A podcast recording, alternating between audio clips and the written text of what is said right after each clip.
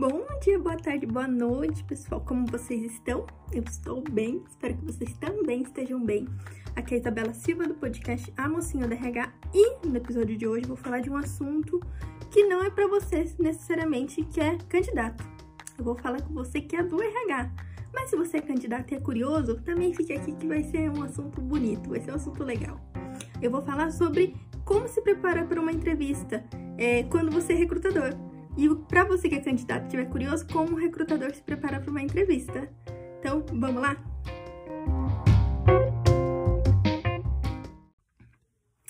Pessoal, se você é recrutador, né, ou se você está entrando na área de seleção, como que você pode se preparar para uma entrevista? Muito provavelmente, o que eu tô falando aqui para você pode parecer super trivial, tá? Porque se você já é recrutador, deduzo eu que você já sabe o que eu vou falar. Mas mesmo assim, eu quero trazer um lembrete para vocês e fazer tipo um wake up alert, assim, né? Um acorde, porque esse assunto é muito legal e muito importante. É, vamos, vou deduzir, vou partir do cenário que você ainda não sabe fazer recrutamento e você, enfim, tem interesse, e aí eu vou conduzir, você que já sabe, fique aí, que o assunto vai aparecer para vocês. Bem, se você nunca fez recrutamento, o que é o recrutamento, né? Eu vou passar uma teoria que eu aprendi e gosto muito. Existe uma diferença entre recrutamento e seleção. A gente costuma falar e as pessoas pensam que é a mesma coisa. Mas existe no conceito da raiz, apesar da gente falar como se fosse, no conceito da raiz, né, do recrutamento e seleção são processos distintos. O recrutamento é um processo, né, chamativo, é um processo positivo, né? A gente quer trazer cada vez mais pessoas. Ele não é seletivo. Ou seja, o recrutamento seria a atividade de divulgar, trazer mais pessoas possível para aquela vaga. E a seleção já é uma atividade restritiva, porque é nessa etapa onde eu vou começar a fazer os meus cortes e realmente conseguir definir quem eu vou querer ou não para aquela vaga. Ou seja, enquanto o recrutamento é uma atividade convidativa, o a seleção é uma atividade restritiva. Né? Ou seja, existe essa definição por significado, mas aqui na realidade a gente acaba né, usando os dois como se fosse a mesma coisa. Ou seja, recrutar, né, selecionar, a gente chama né, a mesma coisa. Então, vamos lá. O que, você precisa fazer antes de tudo, de você sair entrevistando as pessoas, né? Você precisa entender para que, que aquela vaga existe. Qual é a pessoa que você está buscando? E aí, se você não sabe, se a vaga não é para você, você não é o gestor, você precisa perguntar para quem é o gestor. Porque não, a gente entra no RH, mas a gente não ganha bola, bola de cristal, né? As pessoas acham, mas a gente não ganha. Então, assim, você precisa alinhar com o teu gestor, quem é o gestor daquela vaga, o que, que ele precisa, qual a expectativa dele. E aí, você precisa fazer as perguntas certas. Porque se você perguntar nada para o gestor, ele vai responder nada. Se você não focar no que você quer saber, você, com a expertise né, de quem trabalha em RH, tem que direcionar para você colher as informações que você precisa para o gestor. E para quem não sabe, isso tem um nome bonito que chama Intake Meeting, né? Que é o termo que se usa em RH. Beleza, vou fazer a minha. E a gente fala reunião de alinhamento mesmo. Antes de você sair recrutando, divulgando, antes de você fazer qualquer coisa, você precisa entender o que é aquela vaga com o gestor. Você vai sentar com o gestor e aí você vai entender, né? Ou vem um papelzinho na tua mão falando algumas coisas né, sobre a vaga. Se isso já veio, já te ajuda, já te orienta um pouco, mas se não veio, você vai ter que se virar, rebolando, se vira nos 30 e rebolar para conseguir, é, para conseguir se organizar. Então, né, vou falando de alguns pontos para vocês que você precisa ter em mãos. Primeiro, existe algum requisito básico? Quando eu falo de requisito básico, eu estou falando principalmente de formação, é, de conhecimentos específicos técnicos e talvez de algum tipo de experiência. Por que, que eu falo que experiência também pode ser um requisito básico? Porque se eu vou contratar alguém para uma vaga sênior ou para uma vaga de supervisão, não tem como eu falar que não tem requisito de experiência, ou seja, eu preciso de alguém que tem experiência naquilo. Diferentemente de algumas outras vagas, que você não precisa ter necessariamente experiência, você precisa de mais conhecimentos, enfim, outro tipo de coisa.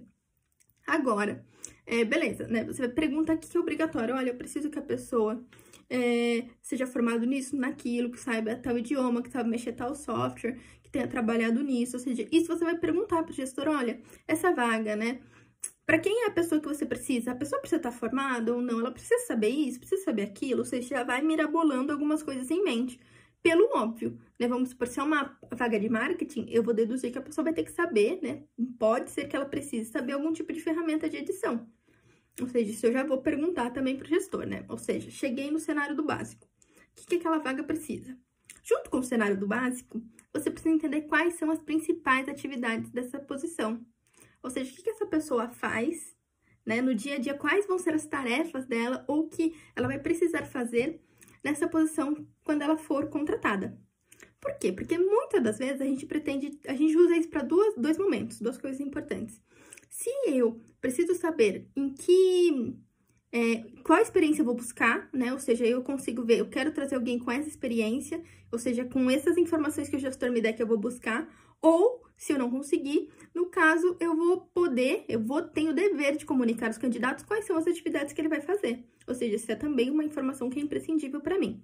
Tendo isso em mãos, né, ou seja, os obrigatórios, quais são as funções, aí entra uma parte mais técnica, né, que é, por exemplo, região, se você, se você é só uma empresa, né? Mas, por exemplo, você trabalha numa empresa Brasil, onde que essa vaga vai ficar? É, qual é o salário dessa vaga, né? Até quanto a gente pode pagar? Ou seja, as informações mais técnicas que também vão ser, né, essenciais para a gente conseguir, pra gente conseguir tocar essa vaga.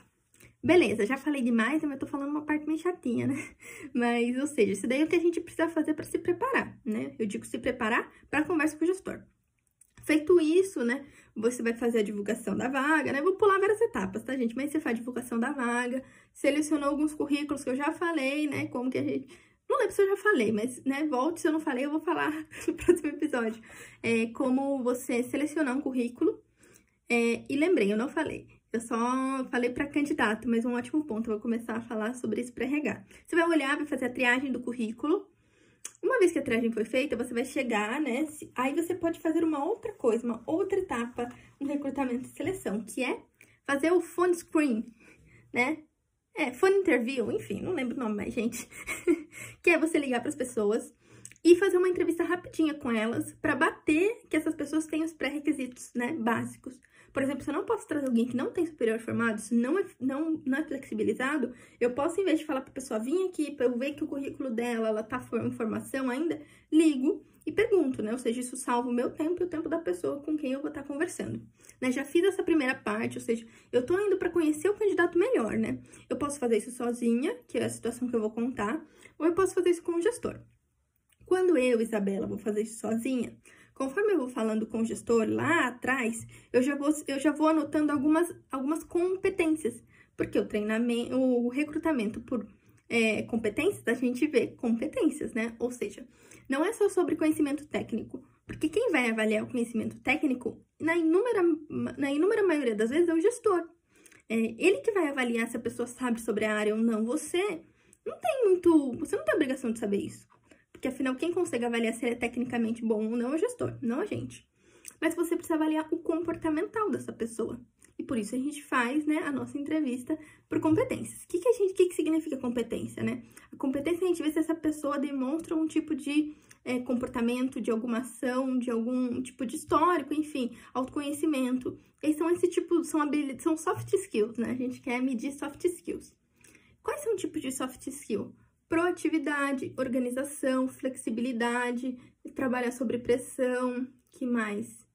Habilidade de vendas, é, boa comunicação. Enfim, gente, relacionamento interpessoal, a gente pode avaliar de tudo. Né? E aí, quando a gente vai entrevistar uma pessoa, a gente já sabe, né? Você se preparando, fazendo o correto, você já vai saber mais ou menos quais são as competências. Aí entra o ponto que eu queria falar hoje com vocês. É, quando a gente já faz recrutamento e seleção há muito tempo, a gente meio que se acostuma, né? É tipo meio olhar pra cara da pessoa, olhar pra vaga e vamos com a cara e com a coragem, né? A gente acaba não, não se preparando, né? Não pensando quais são as melhores perguntas. Se você tá começando agora, não faça isso. Continue se preparando, porque é muito bom. É, e faz toda a diferença. Mas, recentemente eu mudei de trabalho, né? E eu comecei a reparar o quanto faz falta e o quanto a gente pode entregar respostas muito mais ricas para os gestores, né, para todo mundo, se você se prepara para a entrevista. É, e assim, gente, hoje acho que não existe nenhuma pergunta, nenhuma pergunta de entrevista nova no mundo. Se, já, se você pesquisar, eu encontrei uma lista com 100 perguntas de recrutamento e seleção. Perguntas comportamentais mesmo. Ou seja, não existe mais essa de, ah, eu vou inventar a melhor pergunta. Você pode inventar um case ou algo assim. Mas não se, não se fique preso nisso. O meu ponto é o seguinte: se eu perceber que essa pessoa vai precisar de organização, vai precisar de liderança, vai precisar de comunicação, se eu gastar cinco minutos, cinco, cinco minutos da minha vida no Google pesquisando perguntas comportamentais sobre comunicação, sobre liderança, sobre organização, eu vou conseguir já direcionar minha entrevista bem. Por quê? Lá vai ter um monte de tipo de pergunta, né? Seja das mais comuns, seja das que não são tão comuns. E você pode sim usar elas. Ah, Isa, mas se tá na internet, o candidato vai saber. Porra, gente, as pessoas já sabem de tudo hoje, sabe? A ideia não é que ele, que ele saiba, assim, para inventar uma história. Mas você pode adaptar isso para sua realidade. Ou seja, eu, quero, eu vi uma entrevista lá que a pessoa pergunta sobre projeto, pergunta sobre lidar com pressão com o cliente. Na minha vaga, às vezes a pessoa não vai lidar com o cliente, ela vai lidar com colega de trabalho, com outras áreas. Ou seja, eu vou adaptar para minha para minha para minha realidade. E mesmo assim, se a pessoa viu e ela se preparou e ela viveu uma situação, na realidade ela tá fazendo correto, que é fazer a reflexão das situações que ela passou para conseguir te trazer.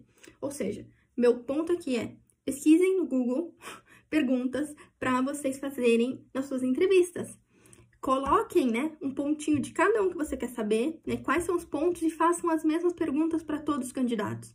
Porque uma vez que você faz perguntas para um, perguntas para outro, até que funciona. Mas o melhor dos cenários é você perguntar as mesmas coisas para todo mundo. Porque aí você está tornando a seleção mais igual, né? Tá trazendo a mais equidade para todos. Ou seja, eu estou dando a mesma oportunidade de todos responderem sobre as mesmas, as mesmas perguntas. É, isso é algo que é simples, não é difícil. É, se você sabe inglês, pesquise em inglês, também tem várias, várias listas. É, enfim, se vocês quiserem depois, né, comentem no meu Insta, que é mocinha.rh, que a gente conversa, eu posso até compartilhar algumas listas de perguntas com vocês.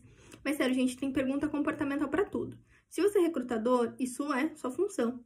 Então, né, sinto de informar, mas você deveria se preparar com cuidado, carinho e atenção para fazer essas vagas. E uma das maneiras que a gente pode se preparar para fazer isso é pensando nas competências, pesquisando perguntas, entendendo o que, que o gestor precisa.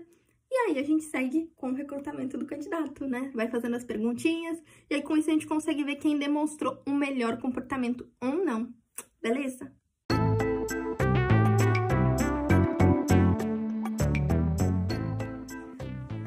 Muito, muito obrigada se você me ouviu até aqui. Espero que esse episódio tenha sido útil para você. Falei que ia ser super rapidinho e foi mesmo.